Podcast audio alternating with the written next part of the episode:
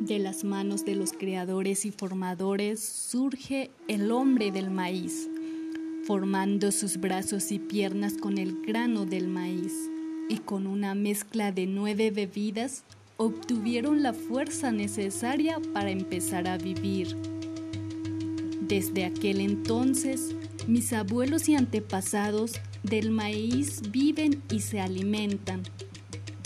Por ello, el arte de sembrar es muy preciado entre los pueblos mayas, pidiendo permiso al creador y al formador antes de cosechar el sagrado maíz,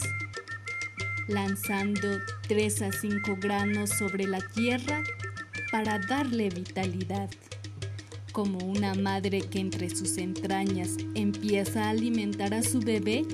la tierra recibe y alimenta el grano de maíz hasta romper aquella capa que lleva y de ella surgen raíces seguras y fibrosas.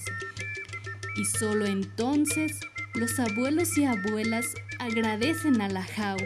porque pronto correrá entre su sangre el sagrado maíz.